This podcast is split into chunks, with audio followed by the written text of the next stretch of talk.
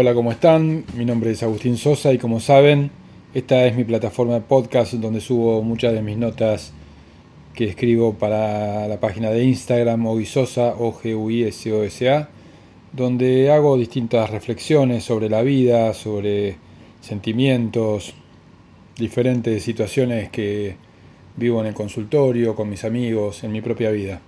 Hace varios años comencé a interesarme también por el área de la sexualidad al ver cómo afectaban a las personas sus prejuicios, la autoestima, los complejos, las inseguridades, las represiones y sus historias a veces atravesadas por sucesos traumáticos.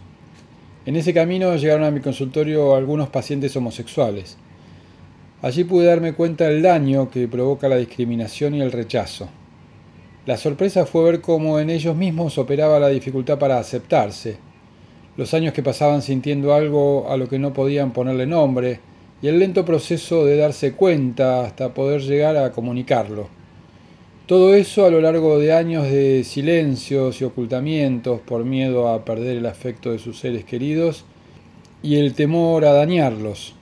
Este podcast, con testimonios de diferentes personas homosexuales, busca ayudar a muchas personas que viven esta situación a entender lo que les pasa asumirlo y comunicarlo de una manera que les permita vivir bien. También busca generar conciencia en una sociedad que para ser más sana necesita que la base principal donde apoyarse sea el amor. Les realicé tres preguntas a cinco personas. La primera es ¿qué sentían cuando eran niños?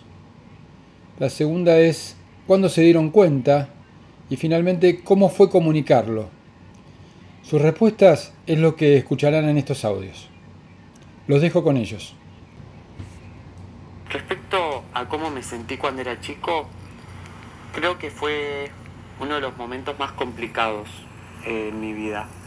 Porque me di cuenta en ese entonces que era diferente, que no compartía lo mismo que mis amigos, que no tenía los mismos gustos, que no necesariamente me gustaba jugar al fútbol y a esa edad yo pensaba, ¿por qué me pasa esto? De que no a todos les divierte jugar al fútbol y a mí no. O por qué em, no me divierte hacer determinados programas con mis amigos. Y creo que esa fue una de las etapas más complicadas porque entendía que yo era diferente al resto, pero no necesariamente podía entender por qué. Y creo que es uno de los problemas más grandes que tenemos en la vida cuando tenemos un problema y decimos, qué nos está pasando y no podemos distinguir qué es lo que nos está pasando. Después cuando fui creciendo me empecé a dar cuenta de que mi diferencia al resto venía por algo más intrínseco, venía por algo más eh, transversal en mi vida, que era que no me sentía atraído por las mujeres, me sentía atraído por los varones, y yo en casa aprendí que sentirse atraído por los varones siendo varón estaba mal. Entonces fue un proceso complicado porque lógicamente yo no podía explicarle a nadie qué era lo que me estaba pasando porque había aprendido que, era mal, que estaba mal. Entonces empecé a esconderme, me empecé a meter dentro de mí mismo y después, tiempo al tiempo, empecé a darme cuenta que si yo seguía eh, cuidándome a mí mismo sin expresarle lo que, expresar lo que me pasaba al resto, me estaba haciendo mal, porque me mentí a mí mismo y le mentí al resto.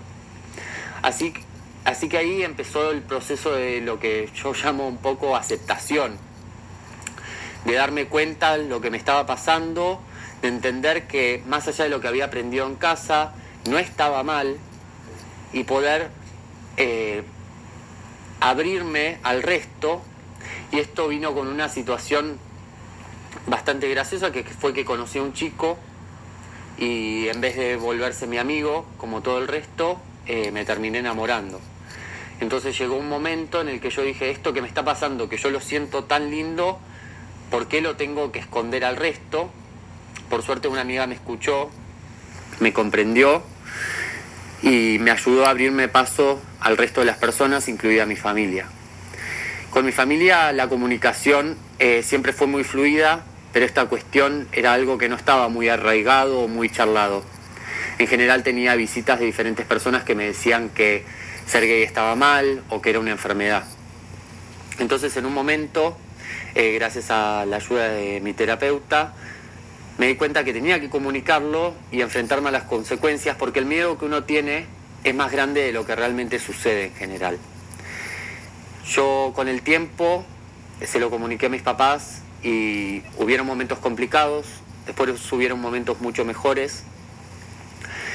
Y ahora creo que la base de toda, mi, de toda mi relación con mi familia tiene que ver con la aceptación, con aceptarnos como somos, con lo bueno y con lo malo.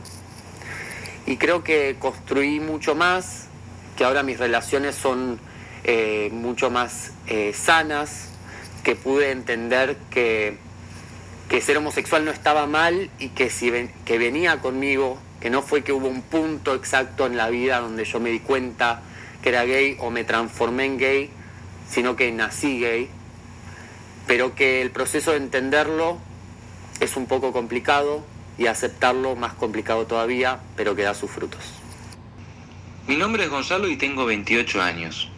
Mi pasión en la vida es actuar. Me gusta mucho leer, escribir, ver películas y salir con amigos. Mi primer amor fue con un chico al que nunca se lo dije con palabras, pero sí creo lo supo muy bien. Vivo solo, con mis dos plantas, tengo una increíble familia, mis viejos, mis cuatro hermanos y todos mis amigos. Los amo a cada uno por quienes son. 15 años atrás no pude haber contado ninguna de las cosas que les conté recién, apenas mi nombre. Descubrir algo diferente en mí me causaba pánico. Mi cabeza solo se ocupaba de ocultar y de ocultarme. Me sentía solo, indefenso. Tenía mucho miedo. Alguien me viera sin ninguna máscara. Y con los años me volví experto en diseñar máscaras y usarlas también. Hasta abusé de ellas. Ya no podía reconocer cuándo ni cuál tenía puesta. Lastimaba a mi familia, mentía a mis amigos. Me había convencido no merecía nada bueno para mí ni para mi vida. Gracias a Dios, el amor de mi familia me abrazó y frente a un espejo empecé a verme a la cara. A no escapar de las preguntas, que pueden parecer cuchillos peligrosos al principio, pero ignorarlas sí las convertía en puñaladas y cada vez más profundas. Poco a poco, contar quién era, qué me pasaba, mis ganas de amar y crecer me llenaron de vida me empujaron a vivir mis verdades y a romper con tantos prejuicios acerca de lo que debía ser. Le di lugar a mi sexualidad, a mi modo de ponerme en contacto real con el otro, sin miedo y con el corazón abierto. Mi nombre es Gonzalo, como les decía, y cada día simplemente soy. La etapa previa a saberme homosexual, o al menos a empezar a descubrirlo, fue lindísima, que fue mi infancia. Ahora si me paro desde hoy y, miro hacia atrás, ya hay cosas que, veo que hoy me dicen, sí, era por este camino. Em, después en la adolescencia siento que se mezclaron dos procesos. Uno, el de saberme con una orientación sexual distinto y otro el de saberme sexuado, ¿no? Y, hormonas y cambiar de cuerpo, etc. Em, y ahí sentí muchas cosas, em, qué sé yo, miedos, también culpas, también, qué, sé yo. Pero no sé si, si adjudicarlas al proceso de orientación sexual o al otro, o al de la adolescencia. Y después, más de joven, más cuando pude explicitar la pregunta, lo resumía en, esto, ¿no? Yo no sabía si era homosexual y no me gustaban las chicas o en realidad le tenía pánico, le tenía miedo. Yo no sabía si me gustaba el físico de los varones o en realidad no estaba contento con mi cuerpo y por eso es que lo buscaba. Yo no sabía si lo que quería una pareja mm, varón o que en realidad quería un amigo porque en la secundaria no, no había tenido muchos amigos.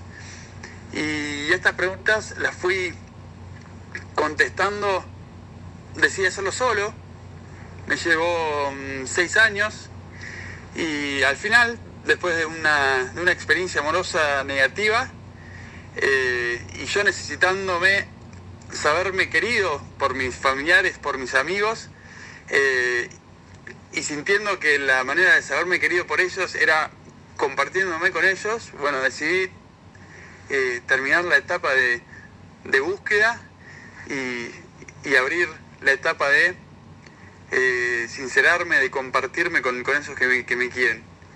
Fue una, una etapa muy linda. Nunca dudé de que mi familia, mi Dios, mi iglesia, mis amigos me recibieran con el máximo de los cariños y apoyos. Pero bueno, no deja de ser un desafío para mí ser homosexual. Em, y, bueno, las charlas fueron charlas profundas, eh, charlas eh, con dudas, con mucho amor de por medio y explicitado. Y, que derivaron en otras charlas y en relaciones más íntimas con, con mis seres queridos, relaciones más eh, desenmascaradas. Así que mm, todo fue para mejor, todo, fue para, bien mm, y, agradezco, y agradezco todo este proceso que, sigo viviendo y sigo caminando, ahora muy acompañado. Hola, mi nombre es Germán, tengo 35 años y por este audio quiero compartir un poco mi experiencia brevemente sobre mi sexualidad, el ser gay como lo viví, como lo vivo. En la primera etapa em, creo que siempre me di cuenta que, que como que era especial. Tal vez no sabía bien qué era eso de ser especial, pero con el paso del tiempo me fui dando cuenta que, que me gustaban los chicos. Al principio no lo aceptaba o quería seguir una norma que no era la, eh, que era la que estaba bien. Entonces me, esa etapa me costó bastante. Después llegó un momento que era inevitable no aceptarlo, así que costó, pero llegó el momento de, de tomar conciencia de eso y de aceptar mi sexualidad totalmente. Y el proceso de comunicarlo, eh, creo que no lo comuniqué en sí, lo viví muy internamente y creo que eh, no hace falta andar comunicándolo todo el tiempo. Si ahora lo hago más grande solo por, por visibilidad, pero hay que ser muy cauteloso con eso porque es algo muy personal, pero siempre cuando uno comunica y se expresa y es realmente quien es, siempre es liberador. Así que yo siempre creo que si uno está en condiciones de decirlo, para liberarse es lo mejor que nos puede pasar. La autenticidad eh, viene de la mano con eso y nunca ocultar, ocultarse, sino siempre ser libres congruentes y auténticos con uno, con lo que siente, con lo que quiere para la vida. Gracias. Mi nombre es Cristóbal, tengo 24 años. Cuando me di cuenta, creo que me di cuenta desde muy chico, eh, claramente empezó con un pensamiento, con una idea que quería erradicar de, mi cabeza. Eh, era algo que raro, ¿no? Como que no, no estaba bien, algo andaba mal, ¿no? O sea, a mí me tenían que gustar las chicas y, de repente tenía, tenía otros pensamientos que, que no, coincidían con lo que a mí me tenía que gustar. Y, fue pasando el tiempo, fueron pasando los años, eh, más o menos a una edad de, de los 20 años aproximadamente 21, eh, ese pensamiento, esos pensamientos se fueron haciendo más, más grandes, fueron echando raíces y, y bueno, evidentemente dije, acá está pasando algo. Y a ese algo no, no lo podía pasar por alto, no podía hacer de cuenta que no existía. Entonces fue ahí cuando, cuando empecé a experimentar de, salir con chicos, al principio fue algo muy, muy raro, muy poco habitual en mí, porque toda mi vida había salido con, con chicas. Y, y bueno, me fui acostumbrando a eso, me fue gustando, me fui acostumbrando al Tinder, ¿no? El, el hecho de, de, verme con una persona que, que me estuvo hablando un tiempo y, previamente sin conocerme. Y, y, nada, al principio, por más que salía con, con chicos, no, no lo asimilaba, no, no, aceptaba que era gay, era súper tapado. Eh, pero en parte era porque no, no lo había asumido. Y, después, bueno, por accidentes o, no accidentes, como uno quiera verlo, se fue enterando gente cercana, amigos, amigas, y, y eso me fue animando a, a poco contarlo, aceptarlo yo, a asimilarlo. Eh, me costó mucho menos después decírselo a mis hermanos primero y, después a mis papás. Una vez que lo sabían mis hermanos ya era un, peso de encima que me saqué increíble. Eh, y bueno, todavía me sigue costando en algunos lugares con el trabajo, blanquearlo, la verdad, pero, me siento mucho más cómodo, mucho más libre, mucho mejor, mucho más feliz ahora que, que la gente lo sabe y que puedo ser quien soy sin tener que estar ocultándome, por lo menos ocultándome de mi gente cercana.